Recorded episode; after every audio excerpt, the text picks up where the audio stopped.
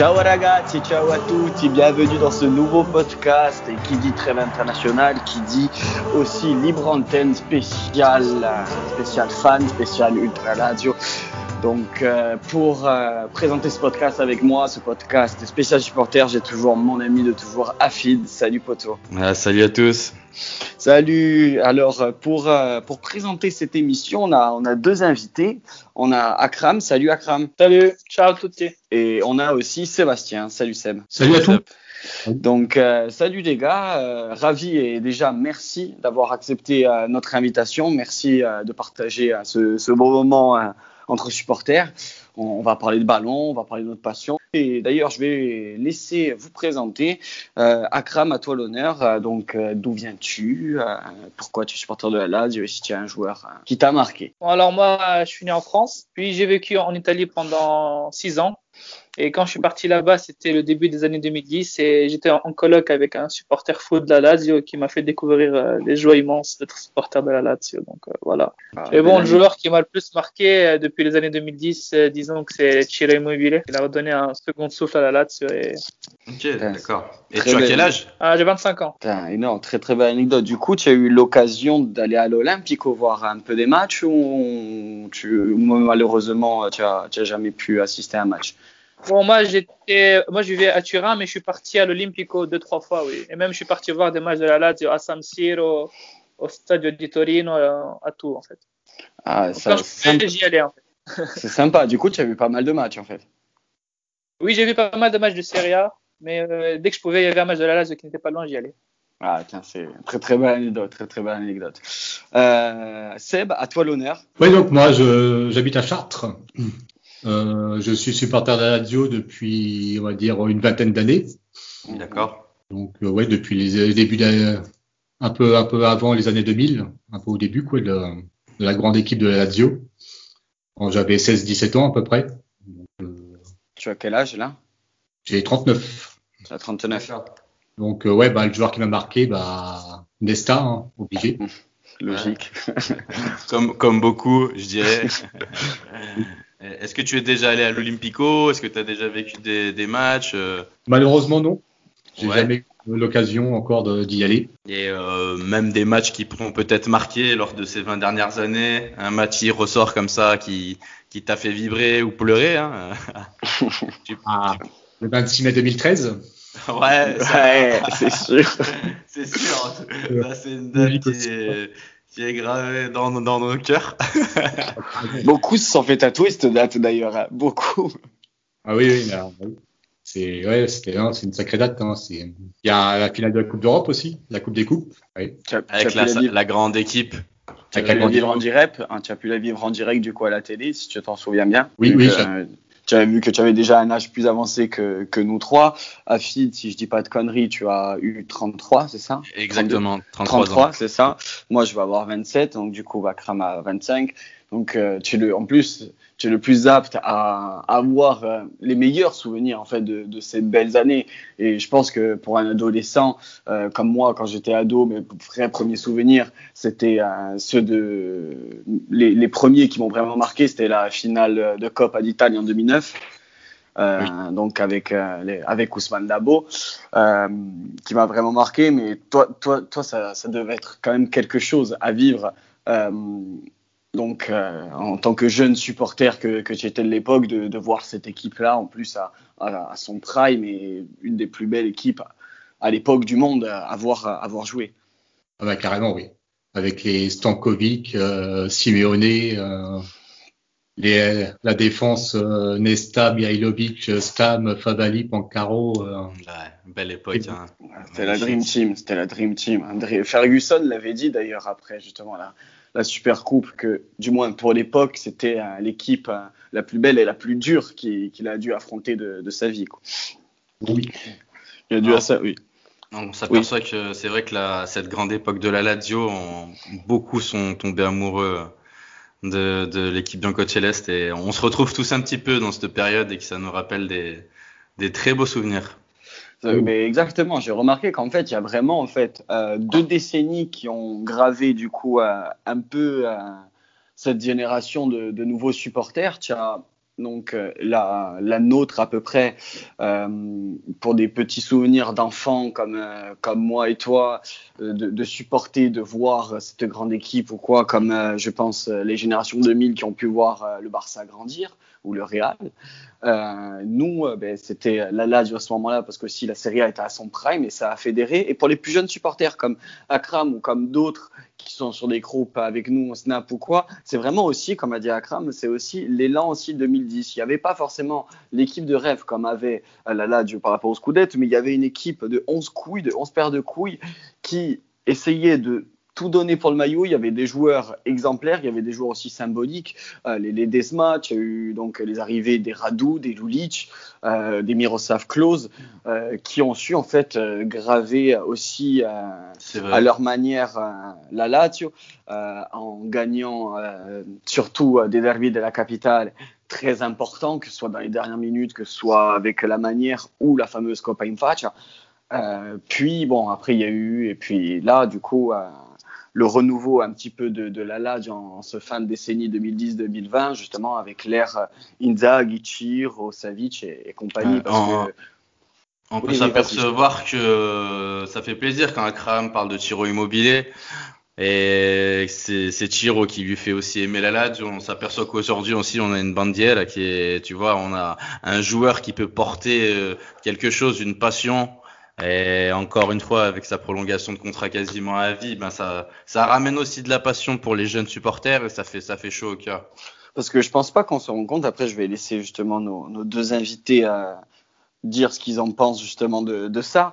Nous, je trouve que là, on vit quand même une belle époque depuis 3-4 ans de la LAD, surtout avec 3 ou 4 trophées depuis ben, justement les 5 dernières années.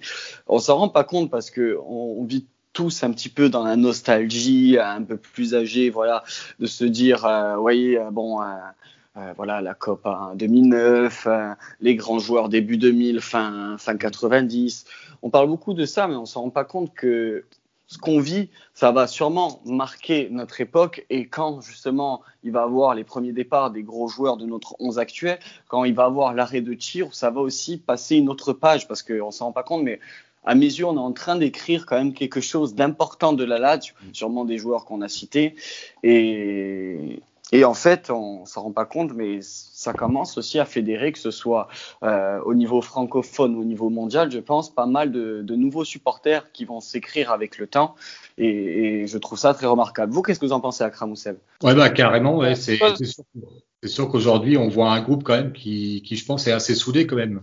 Parce qu'on voit qu'il y a les joueurs euh, qui, ils veulent pas, ils veulent pas, ils demandent pas à partir quoi. Il y a Luis Alberto, Linkovic Savic, euh, ouais, les cadres, c'est ça. Radou, Immobilier, euh, tout ça, ça, ça fait, ça fait un groupe assez soudé, ouais, je trouve. Et ils ont, ils sont, ils ont, ils se font plaisir à voir, à jouer ensemble, quoi. Ils, on voit qu'il y a un groupe qui vit bien, quoi. Et c'est sûr quand il, y aura, quand il y aura les premiers départs de, de ces joueurs-là, oui, ça va faire. Euh, ça fait quand même déjà quelques années qu'ils sont ensemble, donc ouais, c'est les premiers départs, ça va faire bizarre ça, va tourner une page ouais, euh, de l'Yarim Zaghi, quoi, on va dire un petit peu. Euh, c'est ça.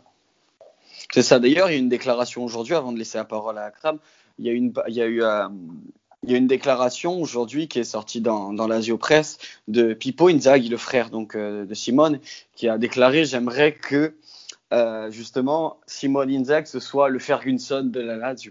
Et c'est vrai qu'au fond, on aimerait tous, malgré euh, pas ses envies de départ, mais plutôt euh, des, clubs européens ou des gros clubs italiens qui sont sur le sujet.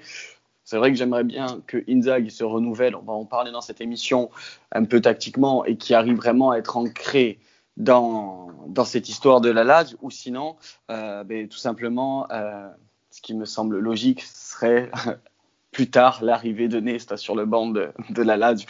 Mais ça, c'est un autre sujet. Akram, toi, justement, voilà, de, de ces petites terres qui est en train de, se créer, ou du moins que tu suis encore plus intensément que, nous, enfin, intensément, tout est relatif dans, dans je veux te dire, dans, dans ta carrière de jeune supporter.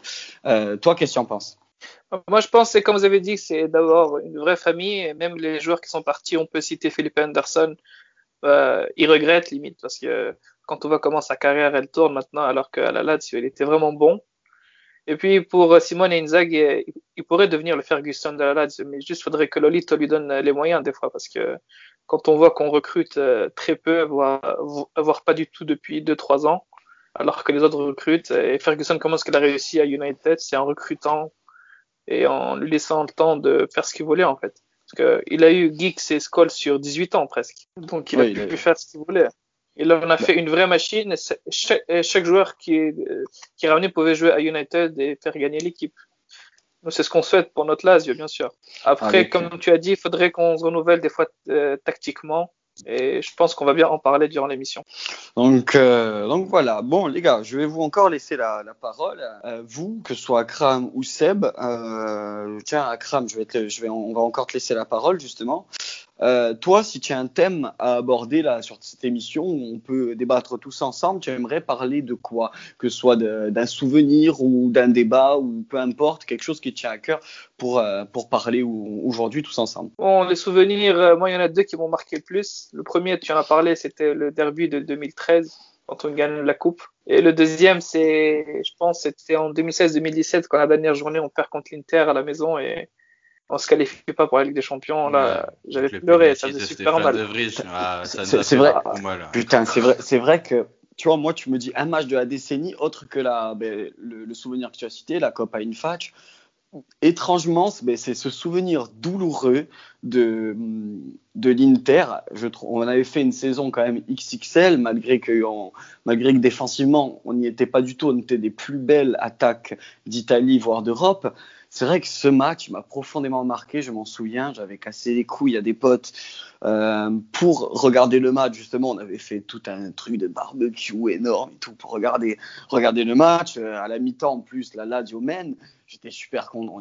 Super content avant justement ces débandades. C'est vrai que cette défaite, elle a mis quand même un coup en plus. C'était un peu le renouveau aussi des, supporters qui, du moins là je parle pour les insulaires qui allaient à l'Olympique, c'était un peu le renouveau aussi de l'Olympique au où euh, voilà, match à guichet fermé, énorme, je sais pas si vous vous rappelez, mais il y avait eu un énorme tifo euh, euh, côté, côté tribune montée, je sais plus, j'ai plus le nom, là j'ai honte, mais il y avait eu un énorme tifo sur tout le stade, une ambiance de dingue pour au final en plus ce débat qu'on avait déjà eu lieu dans, ce podcast de, de jouer ou pas jouer à part qu'il s'était déjà engagé avec l'Inter, c'est vrai que c'était un souvenir douloureux certes, mais qui, a marqué cette décennie. Hein. Je ne sais pas si vous êtes d'accord. Oui, carrément.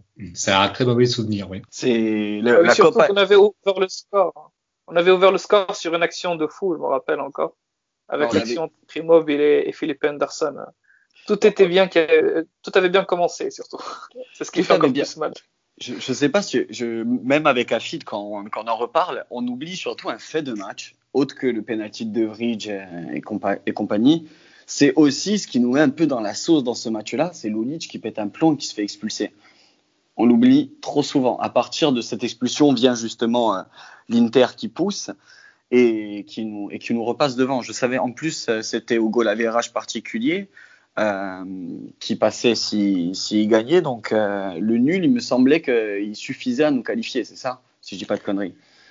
Ouais, après euh, le truc c'est que euh, je pense que tout le monde est resté bloqué sur euh, sur le penalty de, que Stéphane De Vrij provoque et je pense que tout le monde a raison. Hein. Le vrai sujet était là malgré que malgré que oui on joue à 10. Après après je pense que vraiment Stéphane De Vrij n'aurait pas dû jouer ce match-là et, et c'est vrai que ça reste en travers de la gorge de beaucoup de personnes et et moi aussi.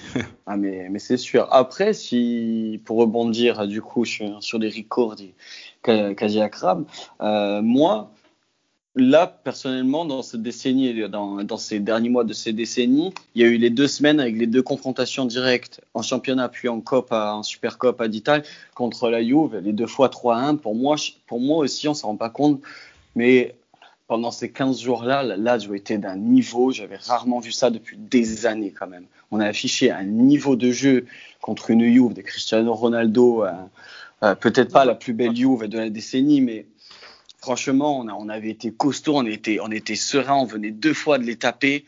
Euh, on, repense voilà à la COP ou quoi, mais l'an dernier, malgré, euh, ce, malgré cet arrêt Covid qui nous a tué le, championnat, mais on a vécu quand même le mois de décembre, entre le mois de décembre qu'on a vécu, il était dingue, il était dingue.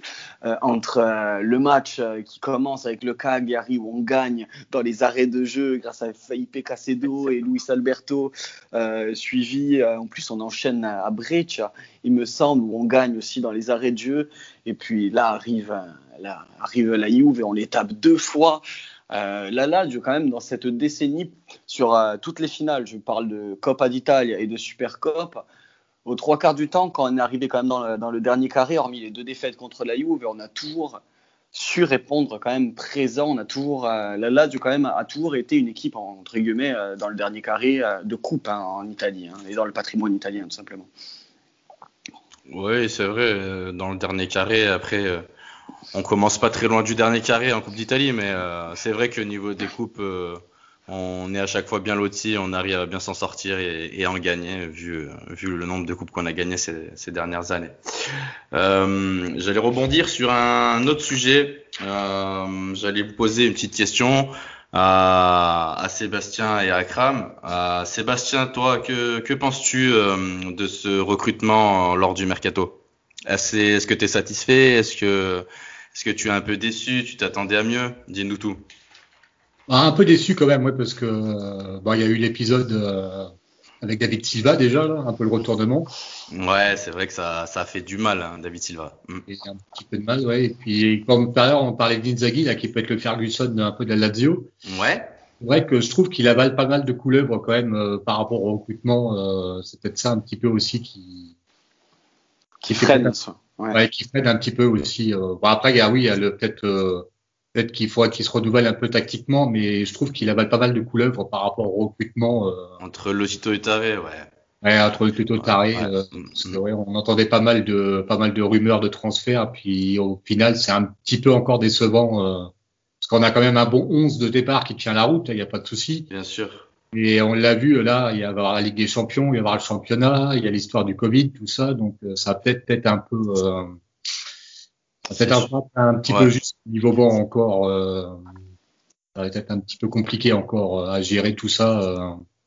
Ouais, ben c'est super intéressant ce que tu dis parce que en discutant avec ben, d'autres supporters, entre nous, avec Pierre-Marie, on s'aperçoit qu'on a quand même tout cette petite c'est pas cette petite rancœur envers Lotito et Tare, mais on, on s'attendait tous à quelque chose de, de, de plus costaud. On s'attendait cette année peut-être à passer un cap qui, qui, qui a du mal à arriver.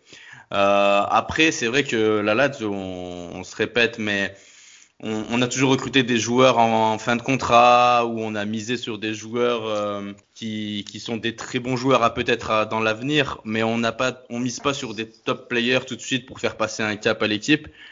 Et, euh, et c'est ce qu'on regrette un peu tous. Tu vois, ce sentiment général, euh, je sais pas ce que tu en penses, Père Marie, mais euh, il, est, il est quand même présent. Non, il est, autre que présent. En plus, je trouve que dans, ce, triangle amoureux là de Tar et Inzag et, et Lotit, euh, c'est un peu le serpent qui se mange la queue parce que tout le monde un peu se, se, repose, je trouve, sur ses lauriers entre Inzag et sa formule de 3-5-2 qui, je trouve, arrive un peu en bout de cycle qui commence à s'épuiser, Lotito Etar qui se repose depuis 3-4 ans grâce aux jolis coups de poker qu'ils ont fait. Donc, euh, comme tu as dit, c'était que des joueurs fin de contrat ou c'était que des paris. Euh, donc, euh, que ce soit Luis Alberto qui arrive pour 5 millions à Liverpool, qui, qui cirait le banc, qui jouait plus avec les U23 qu'autre chose. Euh, Sergei Mikovic, c'était la pépite, mais bon, à part, je pense, les gros amateurs de football manager et de football belge, et un peu, euh, je pense à, nos collègues de Twitter, euh, Footbanski, qui savaient déjà un peu le potentiel de, de Milikovic Savic. Il y a eu ça. Après, euh, comme Paris, ben, Chiro, c'est un pari, il ne faut pas l'oublier. Hein. Chiro, euh, Chiro quand, quand, on le prend, euh, sa dernière bonne saison, elle était en 2014 avec, pardon, avec pas Dortmund, avec le Torino, quand il a d'ailleurs fini meilleur buteur d'Italie. Euh, sinon, euh, il venait d'essuyer des échecs à Dortmund, à Séville. Il avait essayé de se relancer pendant une demi-saison en prêt à Torino, qui avait été légèrement concluant.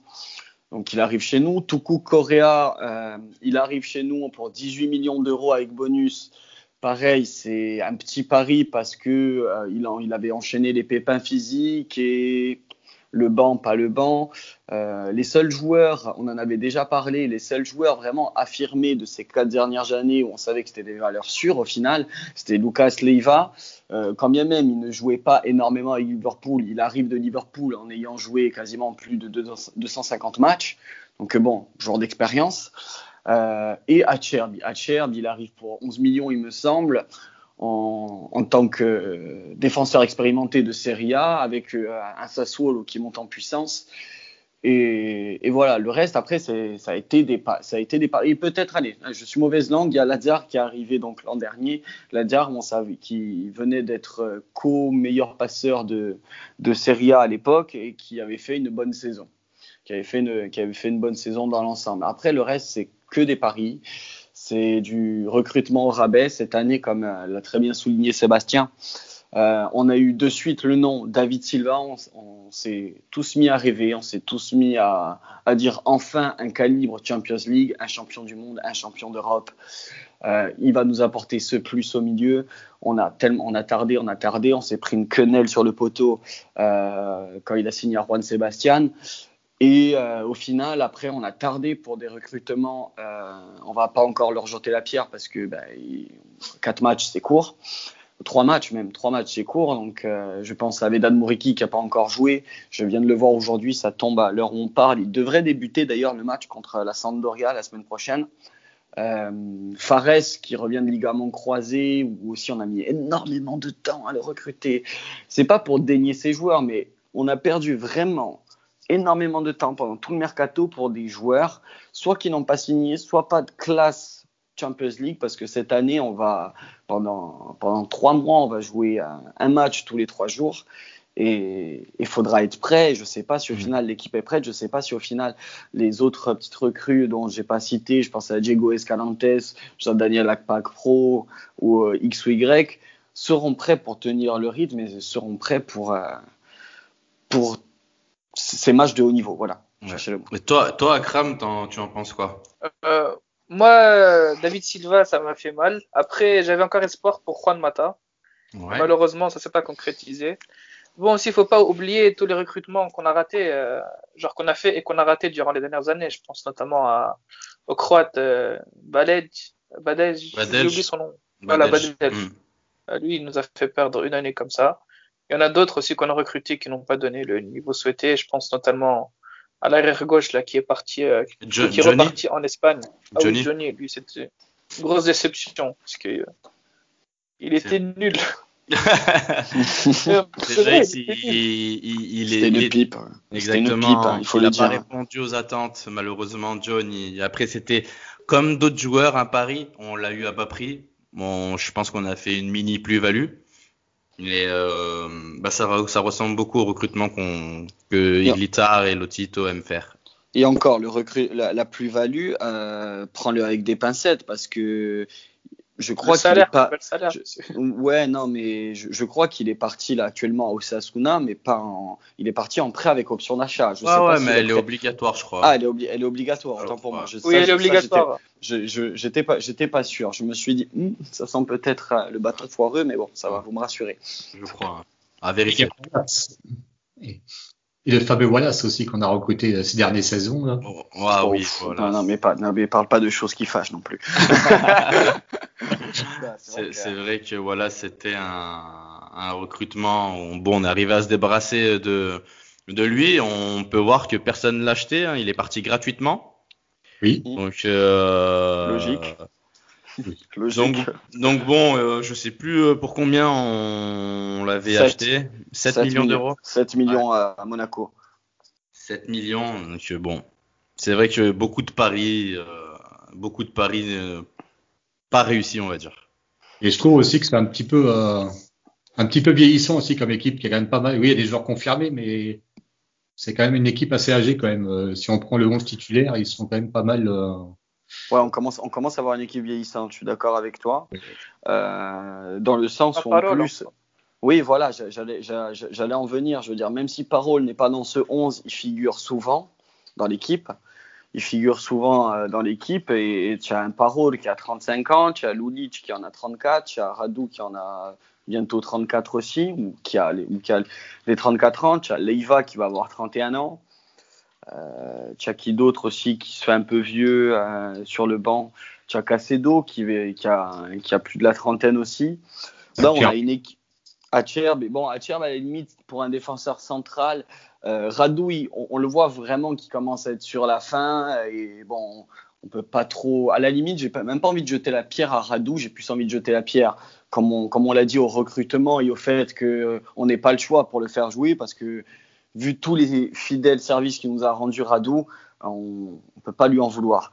On peut pas lui en vouloir. Mais bon, c'est vrai que quand tu sais que finalement Bastos reste et que euh, le pseudo remplaçant de Radou pour les souffler, ça va être le retour de Wesley Hutt. Je sais pas si ça aussi ce que vous en pensez, mais ça fait léger, quoi pour, renouveler, pour, pour, revenir l'effectif. Pour renouveler l'effectif, ça fait léger, à part que tous ces joueurs-là, en somme, donc c'est 5-6 joueurs euh, de la trentaine expérimentés, normalement, sont là, euh, sont là, je pense que la fille va être d'accord avec moi, sont là justement pour renouveler l'effectif et pour accompagner justement la, nouvelle génération, euh, soit de jeunes, soit de jeunes recrues, euh, qui, sont, qui sont là pour être renouvelés. Et là, ils sont là justement pour amener leur expérience à ces joueurs-là, pour leur faire expliquer la valeur de porter ce maillot de la Lazio pour dire vous êtes n'importe pas quelle équipe d'Italie.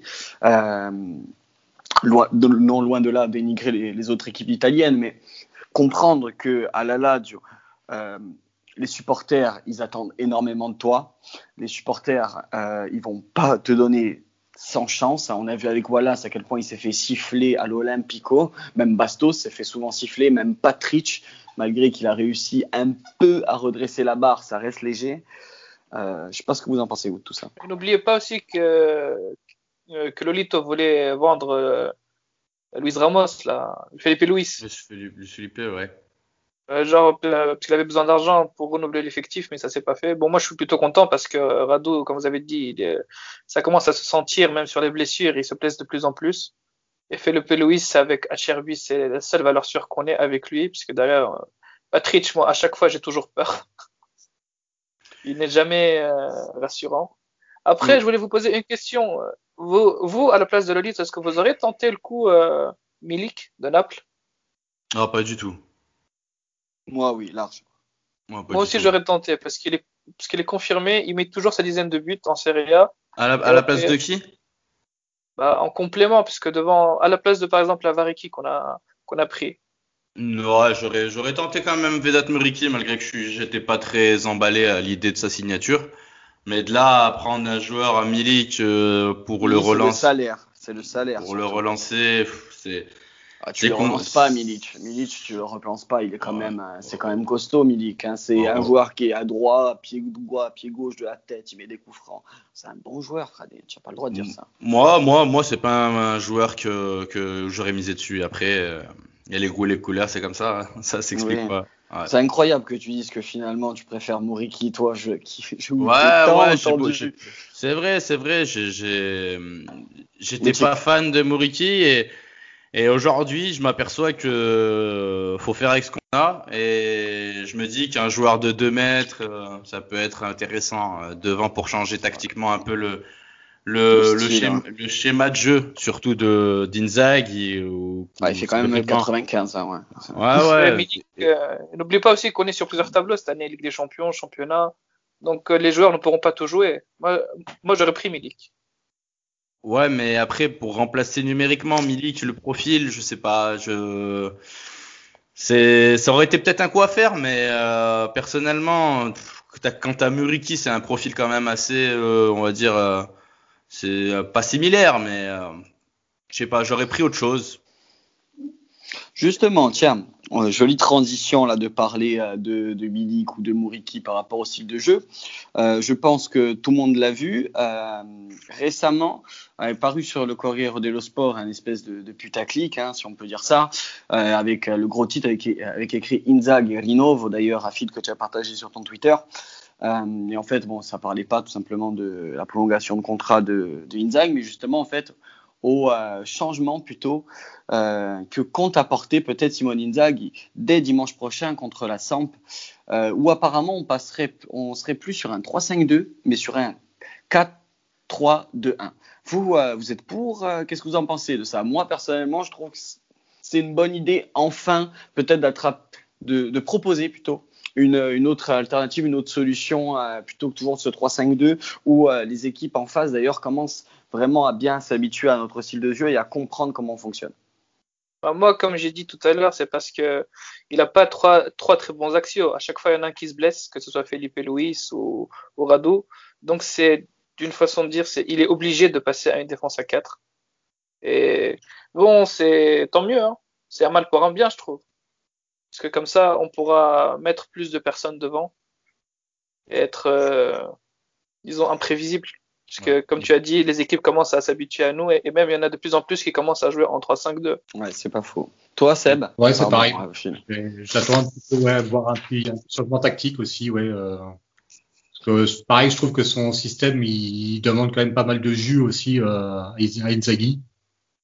Il demande pas mal d'énergie, euh, son système en 3-5-2. Donc, euh, je pense ouais, que passer en 4-3-2-1, c'est peut-être pas trop mal. Ouais. Ça, ça va peut-être lancer une nouvelle euh, une nouvelle énergie, oui. Moi, je serais plus à la limite pour un 4-3-3 que pour un. Après, c'est les goûts et les couleurs, mais un, 4-3-3, moi, m'aurait plus plu offensivement que, que ce système. Je ne sais pas trop comment on va jouer. Afi, tu voulais dire quoi? Euh, non, je disais juste que je pense qu'on va changer de schéma tactique, c'est surtout par rapport aux blessures des centraux. Donc euh, on va changer de tactique, c'est surtout par rapport à, on est obligé en fait, il le fait, il le fait par défaut. Et moi j'ai envie que Simone Inzaghi le fasse vraiment par choix. Donc euh, moi je, je demande à voir quand tout le monde reviendra et puis ça peut être une solution de changer de schéma tactique. On l'a assez dit qu'on voulait voir autre chose et ne pas avoir euh, Inzaghi rester mourir avec ses idées sans 3-5-2 et peut-être aussi alléger avec un nouveau joueur, peut-être euh, donner plus euh, d'opportunités dans, un nouveau schéma tactique, comme je disais avec l'arrivée de Vedat Moriki, où notre style de jeu pourra peut-être évoluer euh, au fur et à mesure de la saison. Donc je demande à voir. Moi justement, vu que c'est du là on parle justement de jouer donc du coup avec trois avec trois milieux on dira un peu plus axio relayeur et deux styles plus offensifs pour accompagner bien sûr euh, Immobile. Je mets l'idée comme ça. Euh, pourquoi pas passer dans un système de jeu assez offensif, mais au lieu de passer voilà sur du Tuku Korea, Muriki et euh, et Chiro, pourquoi pas pour les accompagner juste derrière à avoir Luis Alberto euh, juste derrière euh, Immobile, comme ça c'est déjà fait, accompagné de, mais là après c'est sujet épineux pour Inzag, accompagné du jeune Raoul Moreau. Moi j'aimerais bien voir les deux associés juste derrière. Euh, certes c'est deux euh, styles de joueurs, je parle de Moreau et d'Alberto, deux Espagnols en plus, qui pourront être très complémentaires style de jeu certes différent, mais on a vraiment, on aurait vraiment l'opportunité d'avoir deux créateurs quand même, euh, et en plus l'opportunité de, de lancer vraiment un jeune qui est en train de d'enchaîner masterclass sur masterclass en primavera. Donc euh, moi je sais pas, mais ce pari je le tenterais moi si j'étais Mister. Vous qu'est-ce que je sais pas si quelqu'un serait chaud ou pas. Je sais pas, Fid, Akra. écoute, moi je pense que c'est un peu du fantasme euh, de voir vouloir voir Moreau titulaire avec Luis Alberto on a tous des fantasmes dans la vie, mais il faut pas oublier que euh, on a recruté Pereira qui va venir euh, soulager, euh, il va venir soulager Luis Alberto. Après, bien sûr, on aimerait beaucoup, beaucoup que ces, ces jeunes, ces jeunes pousses arrivent. Je pense que Inzaghi en prendra conscience au fur et à mesure de la saison hein, à, lancer Raoul Moro et Armini. Et surtout Armini aussi, oui. Ouais, surtout Armini. Je sais pas ce que vous pensez quoi des jeunes, vous les gars? Sébastien. Si vous suivez un petit peu. Un petit peu, ouais. Moi, je pense qu'il faudrait un bon environnement pour les lancer parce qu'on peut pas les lancer dans le grand bain dans des matchs euh, à grand enjeu comme celui de la Sampdoria parce que faut vraiment gagner contre la Sampdoria parce qu'on a besoin de prendre le bon wagon pour le championnat. Donc je pense qu'il faudrait plus les faire jouer dans des matchs euh, plus simples, plus faciles contre des équipes de, de très bas de tableau. Ouais, après, on peut s'apercevoir qu'aujourd'hui, euh, un match Après, s'ils sont très bons, bien sûr, ils vont jouer. Hein, ça contre la Juve et contre. Euh, et toi, Sébastien euh, ouais, je pense qu'il faudra, il faudra les faire, il faudra peut-être les lancer un petit peu. De toute façon, un jour ou un autre, il faudra leur faire confiance. Quoi. Ils, Ouais, après, quand les petits matchs, les petits matchs de coupe, les premiers matchs de coupe d'Italie, euh, ouais. des, les clubs de, de bas de tableau, euh, ouais. Genre euh, la Spezia ou quoi, tu vois. Ouais, te- ouais, genre de. Après, sans, sans vouloir. euh, Bien sûr, bien sûr. La Spezia, en plus, j'ai regardé leur début de saison qui, n'est, lo- qui est loin d'être catastrophique. Euh, Pippo euh, Inzaghi qui propose de jolies choses avec, euh, avec Benevento. Il n'y a aucun match, de toute façon, qu'il faudra prendre à la légère. Mais après, il faut pas se leurrer, sans, sans les dénigrer, comme tu as dit, Seb. Il y a des matchs où c'est plus adaptable, quand même, de, de lancer des jeunes, où c'est plus l'opportunité, plutôt, de, de lancer des jeunes ou de faire tourner l'effectif que, que d'autres. hein. Malgré qu'en fait, quand j'ai dit ça, c'est que Raoul Moreau a été lancé, euh, et euh, Svan Anderson d'ailleurs, a été lancé lors du match contre, euh, contre la Juve. hein. Mais bon, après, c'est le cas particulier du post-Covid, plus les blessures, plus ci, plus ça. Mais bon, après, c'est super intéressant, de, comme, euh, comme Sébastien le dit. De, tout à l'heure, il nous parlait de renouvellement d'effectifs. Euh, maintenant, on parle de jeunes et de les lancer. On voit que tout se, tout, tout se lie et que quelque part, on a tous un peu cette, euh, cette vue-là sur euh, notre Lazio. Qu'aujourd'hui, il va falloir quand même euh, mettre des nouveaux joueurs, euh, mais des joueurs d'avenir, mais aussi confirmés, qui sont pas là pour le présent et pour l'avenir, comme un peu Luis Alberto quand il arrive à la Lazio vers 23-24 ans. Euh, je rebondis sur ça pour vous parler de, de quelque chose d'extraordinaire, notre qualification en Ligue des Champions 13 ans plus tard. Et euh, je voulais vous poser euh, la question à vous, Sébastien, à Kram euh, et toi aussi Pierre-Marie, donc ce que vous pensez de, de ce tirage? Est-ce qu'il est plutôt abordable? Euh, Est-ce que vous pensez qu'on peut s'en sortir ou pas? Seb. Bon, je pense qu'il y a quand même un petit, un coup à jouer quand même. Euh, Je pense que ça, ça va pouvoir peut-être passer si, si l'équipe est sérieuse. On, va peut-être rappeler le, le groupe pour nos éditeurs. Donc, euh, euh, Lazio Bruges, Dortmund et le Zénith Saint-Pétersbourg. Donc, euh, ouais, vas-y, je t'en prie, Sébastien. Euh, Dortmund, ça va être, euh, je pense que ça va être, ça va être dur. Après, Bruges et le, Zé- Bruges et le Zénith, euh, enfin, si on est sérieux, franchement, ça, ça devrait quand même passer quand même. Même s'il faudra se méfier des déplacements là-bas en Russie, Ouais. Hum, je pense que quand même c'est, abordable quand même pour, euh, pour passer. euh, Est-ce que tu penses que de finir, euh, ne pas se qualifier pour les huitièmes, ce serait, euh, ce Un serait une contre-performance ou un échec? Je pense oui. Ouais. Honnêtement oui. Et toi, Ouais. Akram? Moi, d'abord, la première chose que j'ai vue, c'était le calendrier. Et je suis Ouais. content que on finisse par Bruges à la maison. Même si euh, les matchs aller-retour qu'on- euh, pendant la troisième journée et la quatrième journée, ce sera ça le plus important. Il faudra prendre au minimum quatre points sur ces deux matchs. Et je pense que si on prend les quatre points sur ces deux matchs et qu'on va Bruges euh, en aller et en retour, ça devrait passer après Dortmund. euh, qu'on perde ou qu'on gagne, ce sera que de l'expérience pour les joueurs. Ouais, ce sera que du bonus, surtout que euh, c'est très intéressant ce que, vous avez dit. Je suis d'accord avec vous. Surtout qu'en plus, on arrive, on arrive en Ligue des Champions. Moi, j'étais content en tant que supporter de me dire on a une chance de passer en huitième. Un peu déçu par rapport à, à juste à l'homme qui voulait voir euh, en fait des grands joueurs arriver à l'Olympico. Attention, on verra du Haaland et compagnie, mais on s'entend. hein, je parlais du Barça ou du de City, etc. Euh, mais bon, euh, notre entrée en matière va être euh, loin d'être simple, surtout que ben, en fait on attaque de suite avec euh, Dortmund à domicile. Et comme tu l'as dit, Akram, ça va être que du bonus en fait. Les matchs contre Dortmund, ça va être que du bonus. C'est-à-dire que pour moi, on, on commence la campagne européenne avec le luxe de prendre un point domicile contre Dortmund.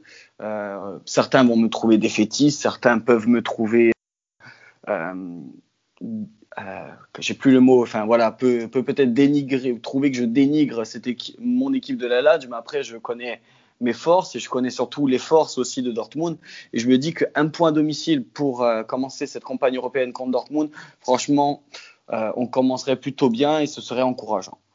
Je prends aussi oui. Parce que Akra- Akram l'a très bien dit, hein, Dortmund, les deux matchs, ça va être du bonus. Et si on arrive à avoir un point déjà contre Dortmund, euh, chez eux, je me leurre pas trop. Hein. Après, sur un match, tout est possible. Un fait de jeu d'entrée de match euh, ou au milieu de partie, si on n'est pas trop euh, lâché, on dira. mais tout est possible. Mais après, tu l'as dit Seb, les matchs pièges qui vont être, ça va être peut-être au, Zénith parce qu'à la maison, ben, sera sera impardonnable, on dira, de, perdre, hein, tout simplement. Euh, et comme l'a dit Akram, de prendre 6 points contre Bruges, non loin de là de, sous-qualifier cette équipe de Bruges, qui qu'il faut pas oublier, hein, l'an dernier, ils ont bien emmerdé le Real à l'aller comme en retour. Hein. Certes, c'est pas le Real euh, qu'on a connu il y a encore 4-5 ans, mais ils ont réussi à leur mettre des bâtons dans les roues. Donc, euh, en fait, il faudra vraiment jouer les matchs, mais niveau pour moi Ligue des Champions. C'est-à-dire que là, on est en Ligue des Champions, on est au plus haut niveau. Euh, certes, le Zénith ou Bruges, ils ont, ils ont plus la capacité de jouer la Ligue des Champions par rapport à leur championnat, par rapport à leur dominance de championnat qui font que c'est plus facile pour eux en tant que grande équipe euh, de leur nation de se qualifier. Mais justement, ils ont l'expérience. Ils ont plus d'expérience que nous, ils ont des groupes qui ont plus d'expérience que nous euh, de la Ligue des Champions. Après, on a l'effectif pour les taper et il faudra jouer tous les matchs à 300%. Et on verra que là, chaque erreur qu'on va faire ne sera pas forcément pardonnable. Hein. Après, je voudrais rajouter quelque chose. Il ne faut pas oublier qu'il n'y aura pas les deux semaines entre chaque journée de, Ligue des Champions. Ça veut dire on va jouer euh, trois journées en deux semaines. C'est ça. oui. Euh, si on ajoute euh, le championnat, ça va faire six matchs en deux semaines. Et je pense que ça va affaiblir toutes les équipes et il faudra juste euh, en sortir avec pas trop de blessés et ça c'est et ça c'est le plus important. Oui, c'est très intéressant ce que tu dis là aussi, euh, Akram. Je rebondis là-dessus. L'inconnu aussi de, de, notre groupe cette année, c'est c'est les blessures et euh, on va avoir beaucoup de matchs. Euh, moi vraiment, je trouve aussi que ce sera une contre-performance de ne pas se qualifier. Mais euh, d'abord, il faudrait vraiment récupérer tout le monde, tout l'effectif pour vraiment euh, pouvoir euh, Kinzagi pouvoir, qui peut travailler dans de bonnes conditions. Donc ça aussi, ce sera une inconnue. Euh, est-ce qu'on aura tout notre groupe euh, disponible pour affronter euh, cette grosse saison et cette Ligue des Champions? Et j'espère bien sûr que qu'on va y arriver, quoi. On espère tous, hein. on espère tous y arriver, on espère tous. Pour vous, honnêtement, hein, je, vous parle à vous trois. L'objectif, au moins, c'est les huitièmes minimum. Après, c'est du luxe, c'est du rêve, c'est du fantasme, c'est du fantacalcio euh, les quarts, les demi, et, j'en parle même pas de la finale, mais l'objectif c'est huitième de finale de la saison, huitième de finale de Ligue des Champions et au moins se requalifier en Ligue des Champions. On est tous d'accord, je pense, non? Je dirais que l'objectif principal, c'est de finir dans le top 4 cette année encore. oui, déjà. déjà avant tout. Mais bon, vu qu'on s'est qualifié en Ligue des Champions, donc à faire, c'est pour au moins jouer la campagne à minimum sérieusement. Euh, contrairement à depuis, euh, depuis quand? Ben, Depuis en fait la, la débâcle contre euh, le Red Bull Strasbourg euh, il y a trois ans, euh, on boycotte quasiment hein, nos, campagnes d'Europa League. Donc là, on s'est mis du mal, on a enfin arrivé à terme de notre objectif. Et qui dit arriver à terme, qui dit pour moi jouer sérieusement tous les matchs, essayer de donner à 300%, on peut perdre. Moi, je ne suis pas contre perdre des matchs, mais je veux les perdre avec la manière, en voyant que peut-être euh, l'effectif sera trop court. Et comme tu as dit, Akram, ça va être les blessures aussi qui vont compter. Il faut pas oublier qu'entre les blessures, parce que quasiment toutes les équipes vont, seront longées à la même enseigne au niveau du rythme, il y a aussi le facteur Covid qui est encore, euh, là, avec les joueurs de, chez nous soit des adversaires qui peuvent être affectés et absents pendant euh, voilà une ou deux semaines à cause de ça. Il faut pas l'oublier. Donc on peut être, on pourra être malchanceux comme on pourra en fait saisir toutes les opportunités possibles. Ouais, bien sûr, bien sûr, je suis d'accord avec toi, Pierre-Marie, mais euh, après, faut pas oublier qu'on a, bon, on, peut, on, est, on peut être un peu pessimiste, mais euh, si on a tout notre effectif, on a quand même euh, une grosse équipe, et je crois fort en nos chances, et j'espère vraiment que que cette année, euh, on, va pouvoir être heureux et obtenir cette, au moins cette qualification en huitième et comme Akram, une place dans les quatre premiers. Donc euh, voilà, on va arriver à, donc à, la fin de, ce podcast, à la fin de, fin de cette émission, les gars. Euh, je vais laisser euh, pour terminer la, parole à Seb. Si tu as un dernier petit sujet, une dernière petite question à, nous soumettre, on t'écoute avec grand plaisir. Euh, non, j'ai pas vraiment de questions. Après, quand on parlait de joueurs qui ont marqué les dernières saisons, tout à l'heure. Sur une note légère, voilà. Rajouterais quand même Thomas Rocchi aussi. Oui. Ah oui. Thomas Vino qui fait pas mal aussi. Il nous a beaucoup beaucoup dépanné, Tomaso. Hein. Oui. Et d'ailleurs, Thomas Zoro, qui comme avait dit à Ousmane Dabo, qu'on a eu le, luxe et le privilège d'avoir eu dans cette émission, la Zaita Frances, il a dit que je sais pas si tu t'en souviens, Afid, que Thomas Zoro, qui c'était quand même un des attaquants avec qui il a joué, hormis les plus extraordinaires aussi à l'époque, peut-être les plus sous-cotés d'Italie. Ouais, sous-cotés. Mhm. Sous-cotés.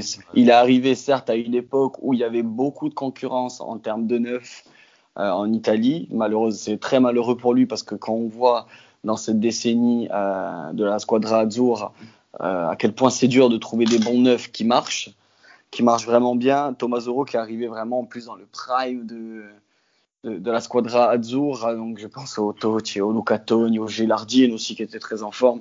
Mais c'est un, joueur qui, je suis complètement d'accord avec toi, Sam, hein, qui, qui est rentré dans notre histoire et qui sera jamais gravé hein, de par ses buts, de par son charisme et de par son amour par la Lazio aussi. Un peu comme un comme les Desma, c'est des joueurs qu'on gardera dans le cœur, des, des, joueurs qui ont mouillé le maillot et, et qui nous ont fait énormément de bien dans ces années de souffrance. Oui. Mais vas-y, ça, je te laisse terminer. Non, j'ai dit oui, c'était oui. Non, non, Bon, les gars, en tout cas, merci beaucoup pour votre invitation. Merci beaucoup d'avoir été avec la. Oui, merci beaucoup, les gars. Super cool. Super cool, merci super constructif. On, se reverra, on se recontacte au plus vite. On se, on se recontacte au plus vite pour euh, parler de notre LAD autour de n'importe quel postade. Vous serez les bienvenus autour, euh, autour de notre table. Euh, Afid, merci encore une fois. Ouais, merci à toi, Père-Marie. Comme d'hab, comme d'hab. Et on se retrouve très très vite. Le, le podcast, vous le, vous le, savez, cher auditeur, il sort tous les lundis, euh, tous les lundis soirs. Donc euh, restez présents, restez à l'écoute.